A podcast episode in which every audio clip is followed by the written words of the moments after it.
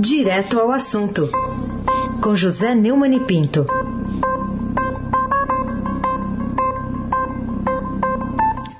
Oi, Neumani, bom dia. Bom dia, Raíssen Abac, Carolina Ercolim. Dia. Almirante Delso e o seu transatlântico no Suí. Laís Gotardo, Moacir Biasi, Clã Bonfim, Emanuel, Alice Isadora. Bom dia, melhor ouvinte. Ouvinte da Rádio Eldorado, 107,3 FM. Raíssen Abac, o craque. Bom, Neumann, temos um comandante de batalhões da PM convocando bolsonaristas para um ato a favor, já se sabe de quem, e atacando o governador Dória o STF. Tem outro que está na reserva, mas preside a CEAGESP, também é, chamando amigos, enfim. Como é que você vê essa atitude aí de gente da ativa e gente que não está mais na ativa, da polícia militar? É, senhor Reis, é uma reportagem do Marcelo Godoy no Estadão mostrando que um comandante da Polícia Militar de São Paulo está convocando seus amigos para a manifestação de 7 de setembro em Brasília, classificada pela Procuradoria-Geral da República como tentativa de levante, em que bolsonaristas pretenderiam atacar o Supremo Tribunal Federal e o Congresso em nome da adoção do voto impresso. Eu estou falando do chefe do Comando de Policiamento do Interior 7, CPI 7, Coronel Alexander Lacerda, que tem sob suas ordens sete batalhões da PM paulista, uma tropa de 5 mil homens, é desdobrada em 78 municípios da região de Sorocaba, sede da CPI 7.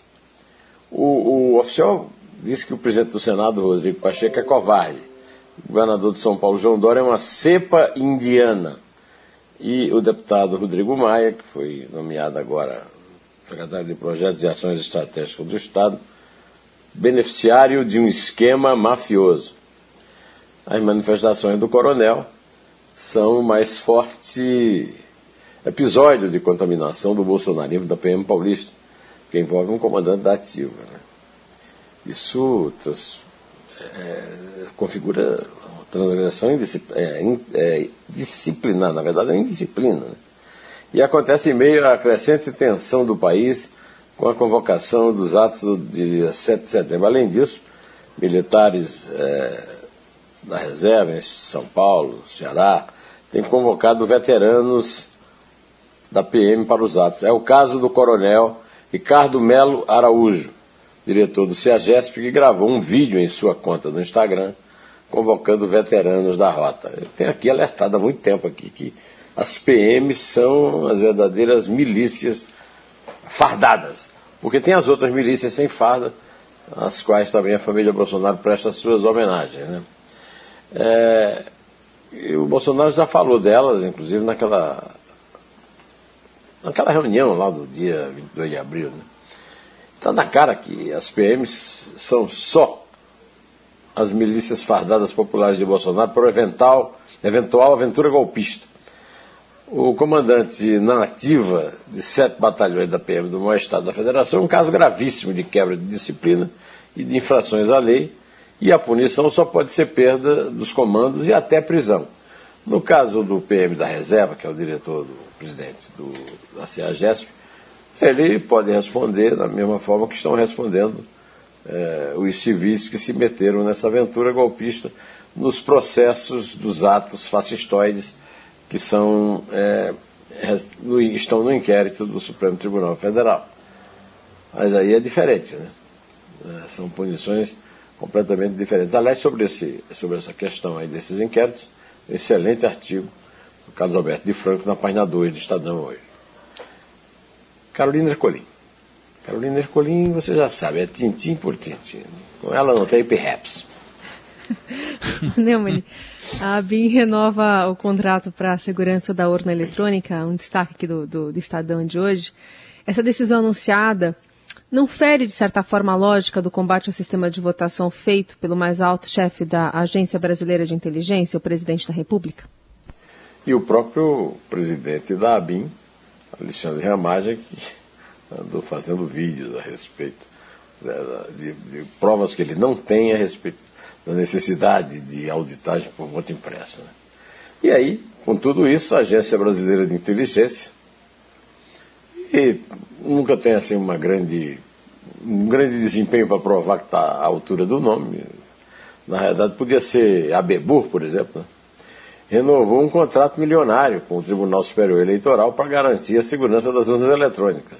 Essa cooperação mútua entre o órgão, que é ligado ao general Augusto Heleno, o grande teórico da Constituição, o mais novo constitucionalista brasileiro. Isso aqui eu estou falando é ironia, viu? É, Gabinete de Segurança Institucional e a Justiça Eleitoral, no valor de 2 milhões 455.140 reais. Não é pouca grana, não, viu? Dava para reformar, reformar aquele cafofo que você tem lá em Mogi, viu? Ah, bom. Muito. sobrava mantém, ainda. Sobrava algum dinheiro, né? Para fazer uma farra. Uma, uma antiga parceria. Há 23 anos a agência atua no apoio à realização de eleições. E ninguém sabia nada.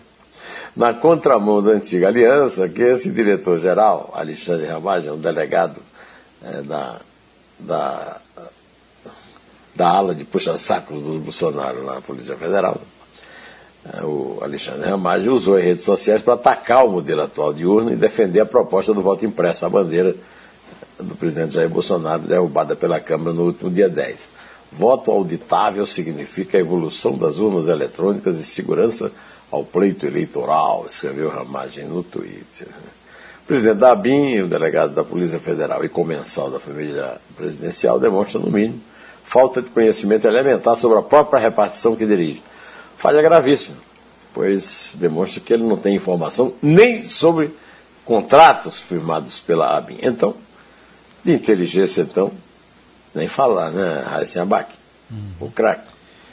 O Neumann, você entrevistou no fim de semana o ex-governador do Ceará, Ciro Gomes, deve ser candidato nas próximas eleições também, ele disse que urge depor Bolsonaro? Sim, senhor é, na série Neumann Entrevista, que está sendo reproduzida no meu blog do Neumann, no portal do Estadão, né, o Ciro Gomes pregou uma vigília nacional para tirar o presidente do poder e condená-lo por seus crimes.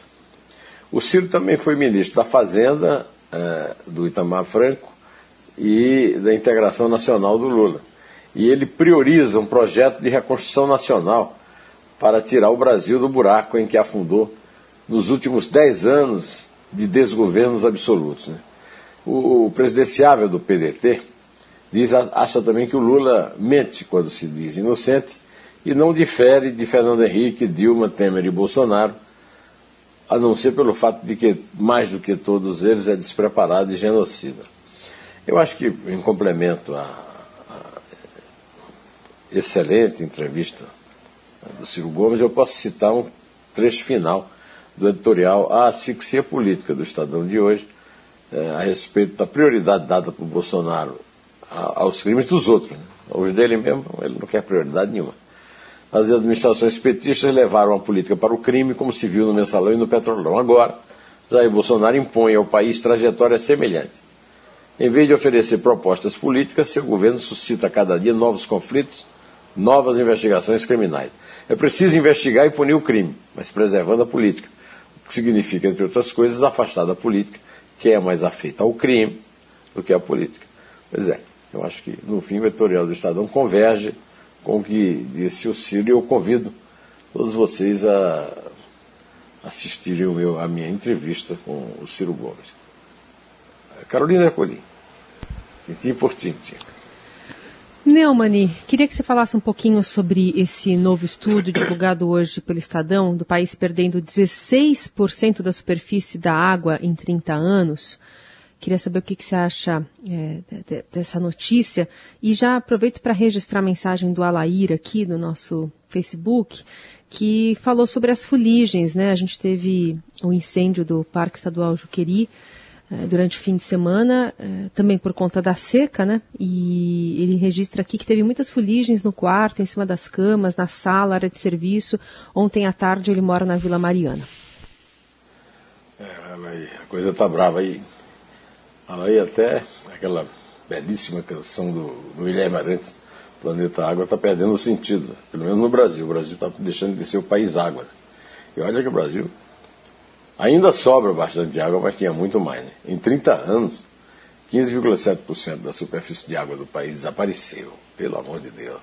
No estado mais afetado, Mato Grosso do Sul, mais da metade, mais da metade, 57% do recurso hídrico foi perdido desde 1990. Aliás, a redução ocorreu basicamente em um dos biomas mais importantes do mundo, o Pantanal. Todos os biomas brasileiros foram afetados e suas perdas medidas em pesquisa inédita do MAP Biomas.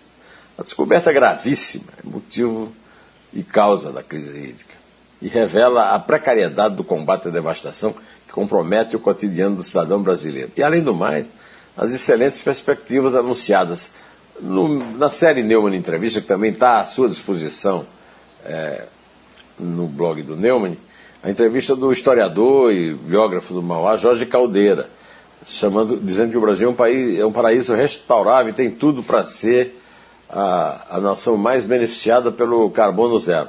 Nesta semana eu ressuscito o tema, trazendo para o Dois Dedos de Prosa o artista plástico paraibano, Chico Pereira, que disse que nesse futuro muito próprio, é, muito próximo, é, a economia vai impor a ecologia. Abaque, o craque. Bom, e tivemos no fim de semana uma notícia que é destaque também nesse começo de semana, que é a rejeição pela Justiça Federal lá de Brasília da denúncia contra o ex-presidente Lula e outras pessoas também sobre o sítio de Atibaia. O que, que você diz sobre isso, Neumann? É, a sentença anunciada, a juíza chama Poliana. Né?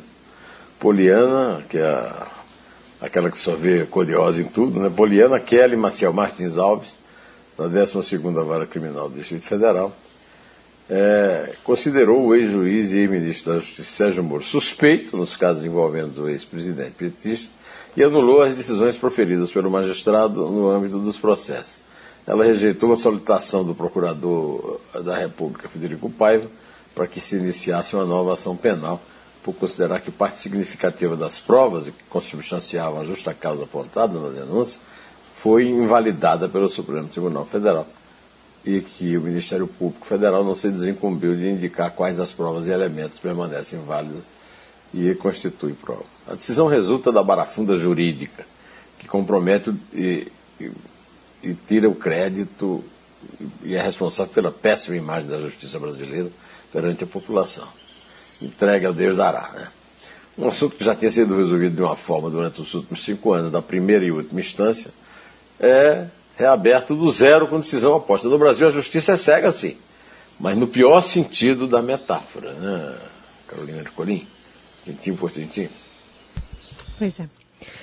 Bom, economia imporá ecologia, segundo Chico Pereira, esse é o título também do seu da sua série Dois Dedos de Prosa, está lá no blog do Neumann e no Estadão. O que, que sustenta a afirmação do artista plástico paraibano diante das dificuldades que tem enfrentado o combate à devastação ambiental no Brasil e no mundo? Francisco Pereira da Silva Júnior. Chico Pereira acha que água, sol e ar substituirão combustíveis fósseis não renováveis por ecologia e até por economia. É, na, no Dois Dedos de Prosa, ele contou ainda como a Câmara Russa usada no filme Aruana, um documentário de Lindo Arto Noronha, também paraibano, e que foi é, é, citado por Robert Rocha no seu livro sobre cinema novo como um pioneiro, né, um, clássico, é, teve, foi filmado por uma câmara russa e, e, então essa câmara foi apreendida na ditadura militar, faz, entra no folclore ridículo é, da um folclore ridículo da, da, da nossa ditadura. Né? Ah, o, o, o, Chico está muito feliz porque há 40 anos ele deu a ideia de que a Feira Livre de Campina Grande, onde ele nasceu e mora, deveria virar museu. E em 2017 ela foi considerada patrimônio material imaterial do Brasil, né? ou seja, a Feira de Campina Grande, que como ele eu frequentei muito, é realmente um, o que ele disse, né, um museu ao céu aberto.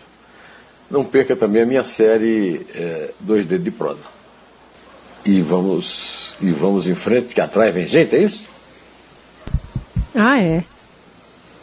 Então vamos. É três. É dois. É um. Em pé.